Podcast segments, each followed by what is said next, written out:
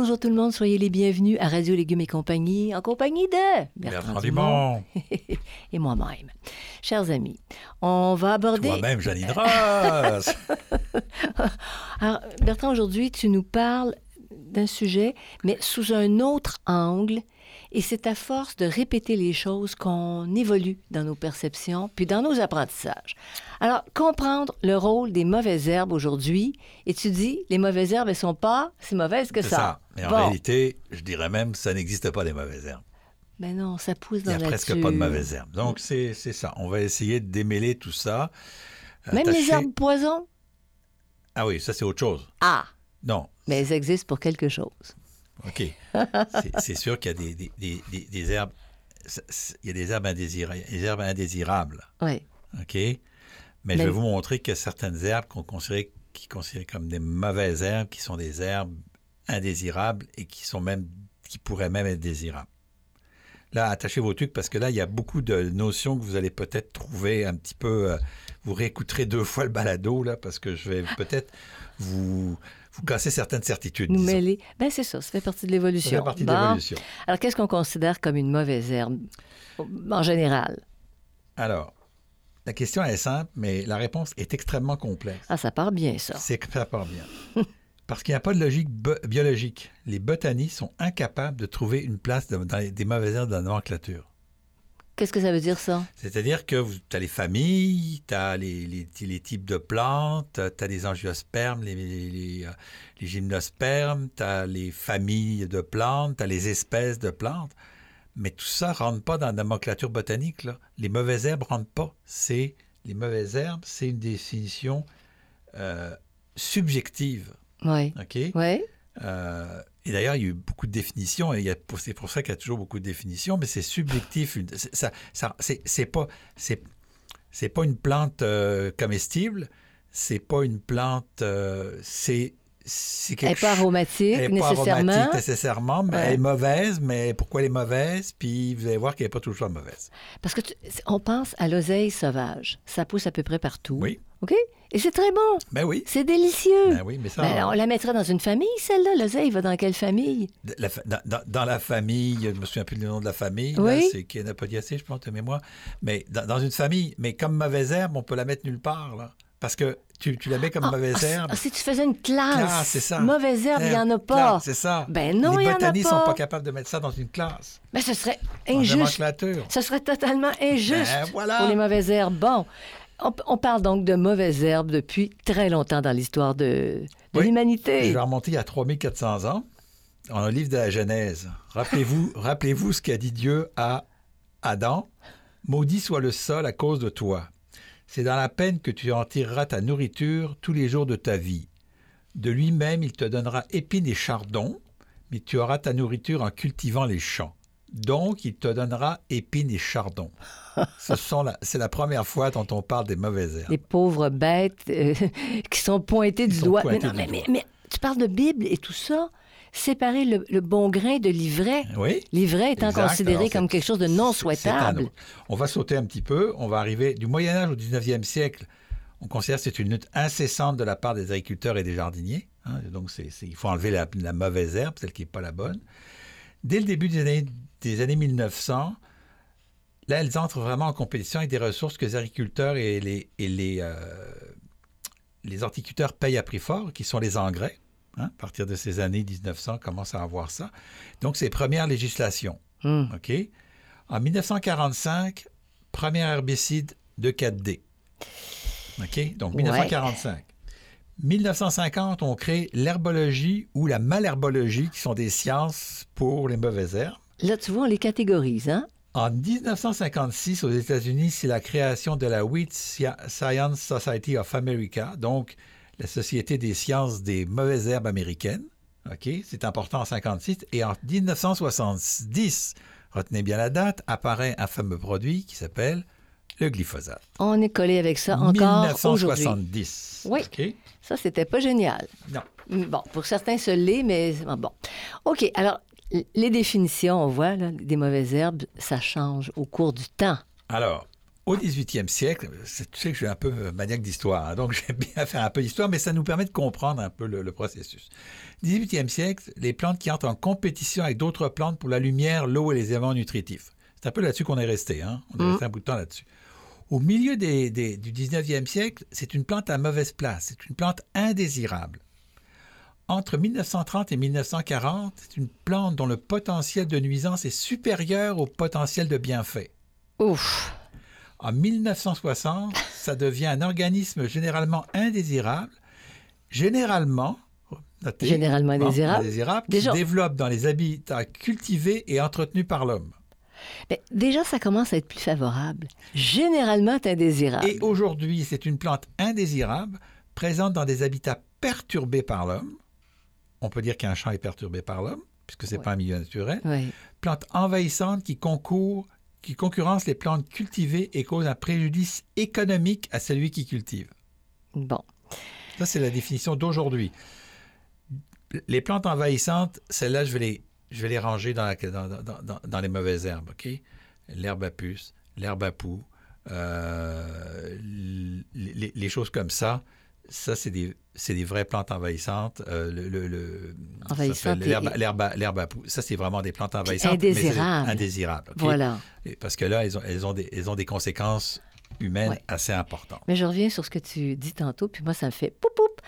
Quand tu dis euh, une- un terrain, ça pousse dans un terrain qui a été manipulé par l'homme, perturbé par l'homme. Tu parles d'un champ. Si une terre a été perturbée par l'homme depuis 150 ans, il y a des terres ici qui ont même plus Ouais. que ça, euh, c'est ça, ce qui pousse dessus, non. Oui? Ce qui pousse dessus, c'est indésirable. Ben, le, ce que, ce que l'homme a mis, non, mais ce que l'homme met pas, ça devient indésirable. Dans, dans une structure prévue pour Pourtant, le blé, mettons, par exemple. Mettons que tu as des ronces qui arrivent sur le terrain. Oui, Ben, ces ronces-là, dans le milieu naturel, elles sont correctes, mais quand elles arrivent dans le champ, elles sont plus correctes. c'est ça. C'est ça, c'est ça la notion de mauvaise herbe. là. Oui. Ça reste des herbes, mais elles sont pas correctes. Utile dans certains, dans certains endroits et pas du tout dans d'autres. C'est ça. Quand tu as le ronce qui envahit, les ronces qui envahissent ta, ta terre de culture, ça marche pas. C'est en plein ça. Alors, Bertrand, avec tout ce que tu viens de nous dire, d'où vient l'idée que des plantes sont de mauvaises herbes? Il faut savoir que pour les herboristes, les mauvaises herbes sont une ressource. Oui! Ben oui, Justement! parce que ce sont des plantes aux vertus médicinales. Donc, on pense, on n'est pas tout à fait sûr, qu'ils les appelaient les herbes au mal à l'époque, donc les herbes qui chassent le mal. Mais avec le temps, ces herbes au mal sont, sont devenues des malherbes, puis des mauvaises herbes. Ah, un glissement de sens. Un glissement de sang. Qui vient pénaliser toute une catégorie de plantes utiles. Voilà. Bon. Alors, on pourrait définir aujourd'hui ce que sont les mauvaises herbes. Alors, ma petite définition des mauvaises herbes, plantes qui n'ont pas été plantées intentionnellement dans les cultures, mais qui peuvent avoir à la fois des aspects positifs et négatifs. Ah, ah, Là, positifs et négatifs. Oui! Et donc, je les appelle maintenant des plantes spontanées. Ça, c'est ça, c'est toi qui dis ça. Oui, moi, c'est moi, c'est ma définition. Il n'y a plus de mauvaises herbes, il n'y a plus des plantes spontanées. Elle pousse à un endroit de façon spontanée et elle est utile Elles ou n'ont pas. elles ont pas été plantées internationalement, mais elles peuvent avoir des aspects positifs et négatifs. Et ça, on va y revenir sur les aspects positifs et négatifs.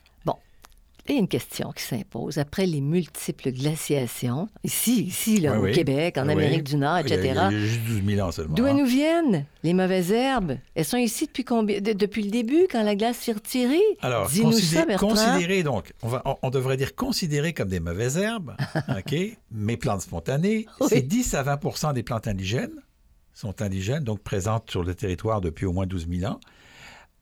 En Amérique du Nord, c'est 80 à 90% des plantes qui sont exotiques, qui ont été importées. Attends une minute, là, tu nous parles toujours de tes herbes spontanées, là. Je parle toujours de mes herbes spontanées. 80 à 90% nous viennent d'ailleurs. Ah! OK. Alors, comment ça se répand, ces, ces, Ah. ces herbes spontanées? Eh ben, de manière naturelle, elles peuvent être transportées par le vent, les eaux de ruissellement, les inondations, les animaux. OK, donc, quand elles viennent, par exemple, qu'elles sont exotiques aux États-Unis puis qu'elles viennent jusque chez nous. Mais à la grande, dans la grande majorité, c'est par l'action de l'homme. Dans les fumiers, les matières organiques non compostées à chaud peuvent contenir des graines. Bon, un composteur qui. Un composteur, tu en as déjà parlé, il y a un balado là-dessus. Composteur où tu, tu travailles avec la chaleur, tu fais monter la chaleur. 60, il, y a, il y a une méthode là, pour 50, ça. 48, de- 50 degrés, oui. est la seule qui détruit les graines. C'est ça, puis pas toutes. Et même pas toutes. Fait quand on fait le compost, comme il est encouragé de le faire on- dans toutes nos municipalités, c'est à froid. On évite de mettre des, euh, des plantes qui, ont, euh, qui sont montées à graines dans le compost. Genre l'herbe à poux. Genre l'herbe à peau. On arrache l'herbe à peau quand il est en bouton, pas quand il est met en dans le pas compost. Tu mets... Attends, attends, attends. Pourrais-tu le mettre dans le compost à froid? Oui, si tu mets pas S'il y a pas de S'il n'y a pas de graines, s'il n'est pas monté en graines, s'il est juste en fleur, s'il a juste été en fleur jusqu'à la fleur, mais à partir du moment où il part en graines, ça va faire de la matière Puis organique. ça doit être plein de bonnes choses. Ah, c'est plein Ça de doit être plein de bonnes choses parce que c'est c'est très fort, hein? Oui. OK, alors? Donc, l'autre raison pour laquelle comment ils se déplacent par les animaux de ferme, donc les animaux de ferme quand ils se déplacent, par le transport à la mise en terre de semences mal triées. On prend des semences de, euh, de, de l'Ukraine, on les amène ici, il y a des mauvaises herbes, les mauvaises herbes s'implantent. OK? Euh, et par l'accroissement du tourisme mondial du- et du commerce mondial. Mhm. Hein, on a plein, on a plein d'exemples aujourd'hui, là, comme, c'est pas, pas une mauvaise herbe, mais un insecte, la grippe du frêne qui est rentré par le commerce mondial. Oui. Mais il y a, des, il y a plein, de- il y a mais rappelons que certaines mauvaises herbes qui nous sont arrivées d'Europe sont arrivées avec le commerce mondial, mais par bateau, avec un peu plus de, avec, euh, avec euh, un peu plus de temps qu'aujourd'hui, là, Oui. puis des bateaux moins gros qu'aujourd'hui, là. Euh, il y avait juste, il y avait pas qua- 40 000 personnes sur le bateau. Ouais, non, je charrie là, mais il y avait pas 4 000 personnes sur le bateau. Il y en avait, il y avait 40, puis encore. Donc, euh, Mais ils transportaient, transportaient tout ça. tout ça parce Ouais. qu'ils transportaient leurs plantes et avec leurs plantes, ils transportaient aussi les mauvaises herbes. C'est la raison pour laquelle on interdit en- le transport de semences ou, ou même de plantes entre pays quand tu voyages par ça. avion. Ouais. Ça, c'est très contrôlé ça. parce que, bon, ça. se transmet facilement. Alors, euh, quelle serait la qualité d'une plante spontanée, d'après toi? Une grande capacité d'adaptation. Ah, c'est une belle facilement. réponse. OK? C'est l'adaptation facile à diverses conditions environnementales. Et puis, il faut savoir que ça adapte tellement que certaines espèces vont même jusqu'à résister aux herbicides. J'aime ça, des rebelles comme ça. C'est bien. Je sais que c'est ton côté rebelle que tu aimes bien. Non, mais, mais c'est ça. Donc, il y a une qualité de résilience. Et, et quand tu dis, tu parlais tantôt des herboristes Ouais. qui vont chercher justement ces plantes-là, c'est des plantes qui sont costaudes et a- adaptables. Oui, oui, oui. oui. Donc, ça doit transmettre quelque chose à l'être humain, Oui, là. oui, oui. Bon. Est-ce que ces herbes spontanées pourraient être considérées comme nuisibles dans certains cas? Euh, elles n'ont pas toutes les mêmes répercussions. Euh, ça varie selon les espèces et les conditions. On considère qu'il y a des espèces mineures qui présentent, euh, qui sont pas dommageables et sans entraîner des compétitions avec la culture. Et puis les espèces majeures qui provoquent des nuisances directes, c'est-à-dire qui empêchent les interactions chimiques et biologiques et le bon développement de la culture. Ok, donc il y, en a qui vont pirater un peu d'eau, un peu de, comment dire, d'éléments nutritifs, d'éléments minéraux, alors que d'autres vont beaucoup les, les- les prendre, ou encore, elles vont faire de l'ombre. Si on laisse monter, par exemple, des kénopodes très hauts, ben, ils vont faire de l'ombre aux cultures. Mhm. OK? Donc, c'est- c'est pas toutes, c'est pas toutes les mêmes, elles n'ont pas toutes les mêmes, le même effet. Puis, nuisible, entre parenthèses, parce que tu donnes l'exemple d'une mauvaise herbe qui pousse très, très haute et qui fait ombrage aux autres, n'est pas nécessairement nuisible, mais Ben, c'est est son positionnement qui est le considérée comme fait. une mauvaise herbe parce Ouais. qu'elle n'est pas, dans la- elle, elle est pas à la bonne place. C'est pas la bonne plante à la bonne place. Elle est spontanée, mais pas, on n'en veut pas à la bonne place. À cet endroit-là, ouais. Et puis, les plus grands reproches qu'on adresse aux herbes spontanées. concurrence pour l'eau et les éléments nutritifs, compétition pour l'espace et la lumière, support favorisant le développement d'insectes ravageurs et de maladies. Il y a certains Ah. qui vont être des plantes hautes, c'est vrai. Infestation généralisée rendant les espaces difficilement cultivables. Il y a certaines plantes, par exemple, celles qui se, comme le chien dent qui se multiplient par le, par le rhizome. Ça, c'est des vrais problèmes parce que ça, ça, ça, ça, ça- bouffe la place. OK? Euh, réduction de la, pré- la- la présence des plantes indigènes aussi. OK? Oui. Dans les espaces naturels. Ça les- repousse. ça- Les plantes indigènes, les plantes dont tu dis ça fait 12 000 ans, elles sont ça, adaptées, elles ça. vivent au Québec, c'est indigène. En fin de compte, qu'on considère, c'est des pertes de rendement. Mais quand on fait une étude, une petite recherche en litté- de littérature euh, scientifique, il n'y a personne qui l'a prouvé. On n'est pas capable de prouver car il y a trop de facteurs qui entrent en jeu. OK? Facteur du sol, facteur de ceci. Donc, on dit il y a des pertes de rendement. On dit il te donnera des chardons et des trucs à arracher, mais finalement, on pas, on a de la difficulté à prouver que les mauvaises herbes ont vraiment un aspect négatif sur les cultures. Sur une récolte, par exemple, un agriculteur qui nous écoute puis dit oh, Je suis en train de me faire envahir. C'est ça. ça. ça. peut ne pas être si négatif. Ça, ça. Peut ça peut protéger contre des insectes, ça peut, bon, etc. OK, alors il y a peu d'études encore là-dessus. Il y a les études. Je ne dis pas qu'il y a peu d'études. J'ai dit que les études ont la difficulté à prouver qu'il y a des pertes de rendement significatives avec les mauvaises herbes.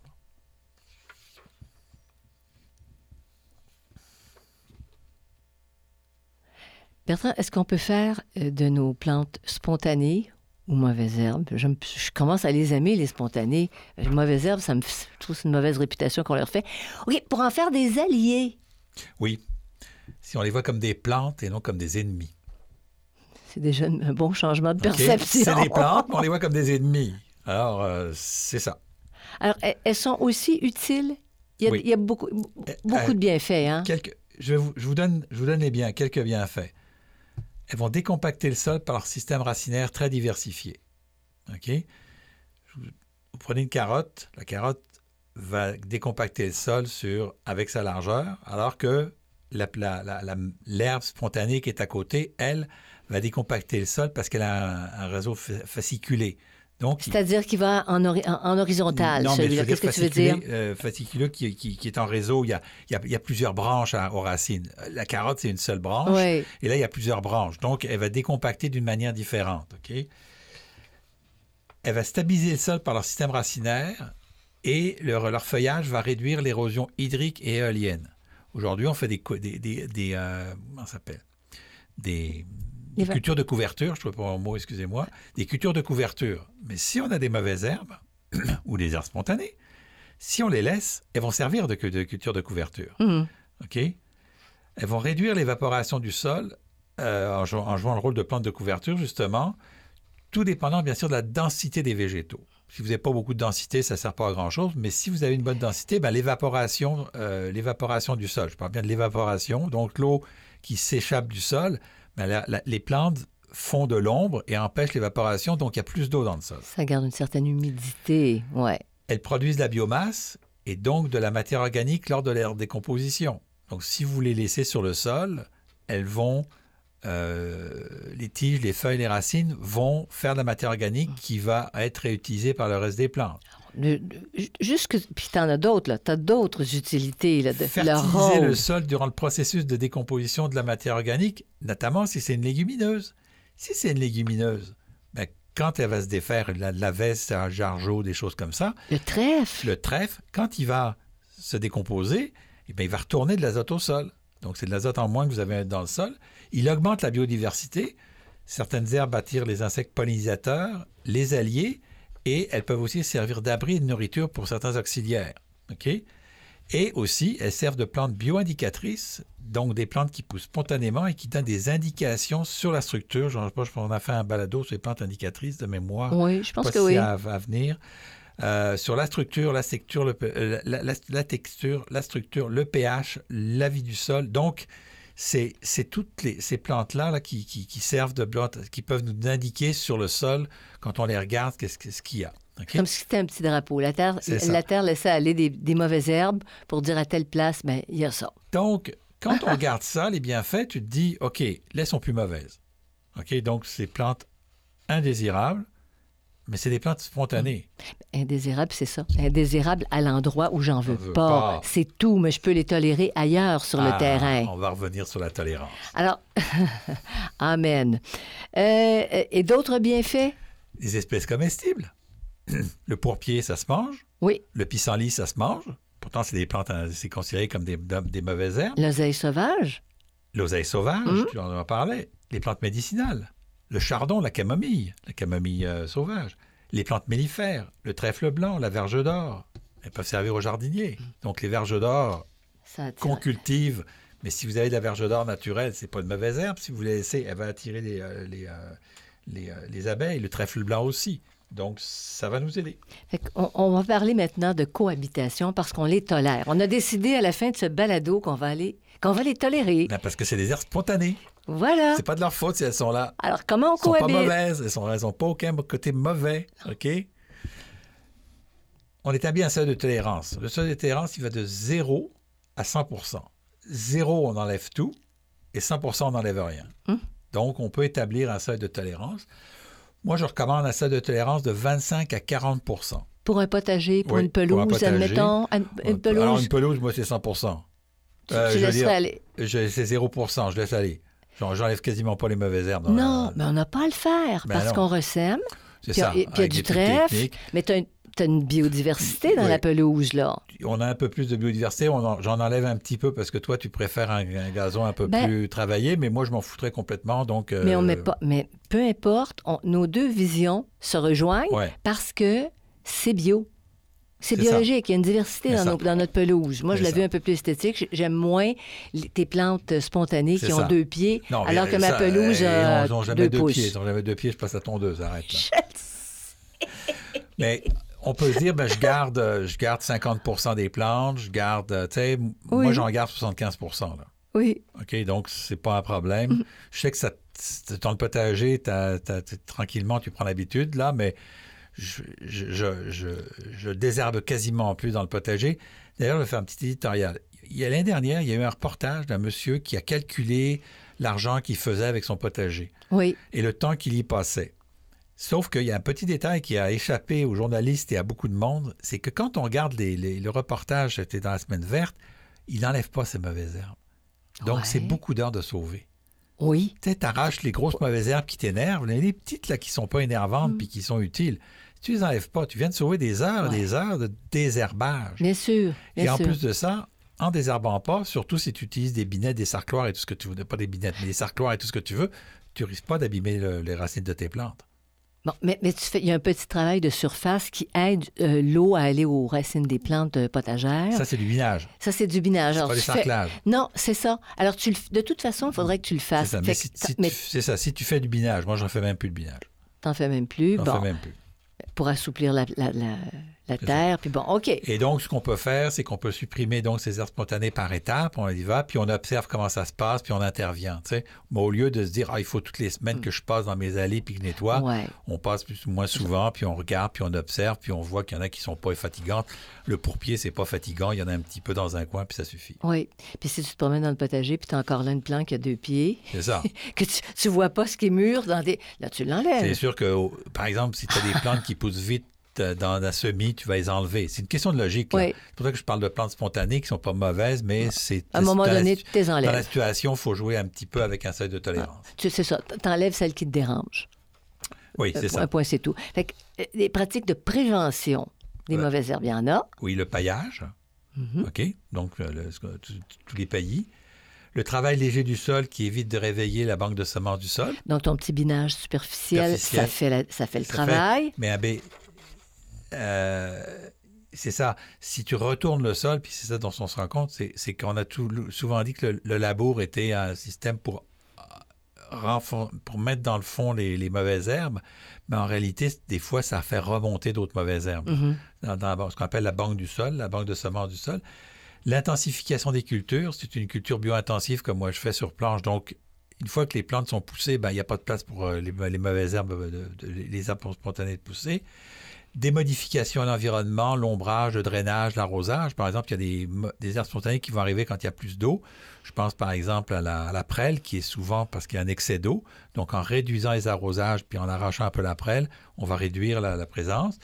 La rotation des cultures aussi, qui permettent de minimiser la présence des herbes spontanées, parce que souvent, il y a plusieurs herbes qui sont spécialisées avec la culture. Fait que là, tu les déplaces un petit peu. Donc, en les ra- avec la rotation, tu les, euh, tu les maganes un petit peu. Fait que c'est très intéressant, puis ça va dans le sens de, de la nature. Tu avances avec, avec les herbes spontanées, puis c'est ça. Il y, a un- il y a un certain respect. C'est ça. C'est pas t'es une mauvaise herbe, hors de ma vue. Ben, on a fait, hors de on a fait un balado sur la permaculture. Ça- Oui. ça- les herbes spontanées rentrent dans le principe de la permaculture Oui. d'éthique. On travaille avec la nature. Pourquoi? Parce que ces plantes-là, ce sont des plantes et elles ont un bienfait. Donc, au lieu de, de, de focuser sur dire Ah, elles sont pas laides, elles sont laides, j'en veux pas dans mon potager. Là, c'est sûr que esthétiquement, ça remet un peu la valeur, les valeurs. OK? Mais moi, comme je le dis toujours, un jardin propre, propre, propre, c'est pas un jardin écologique.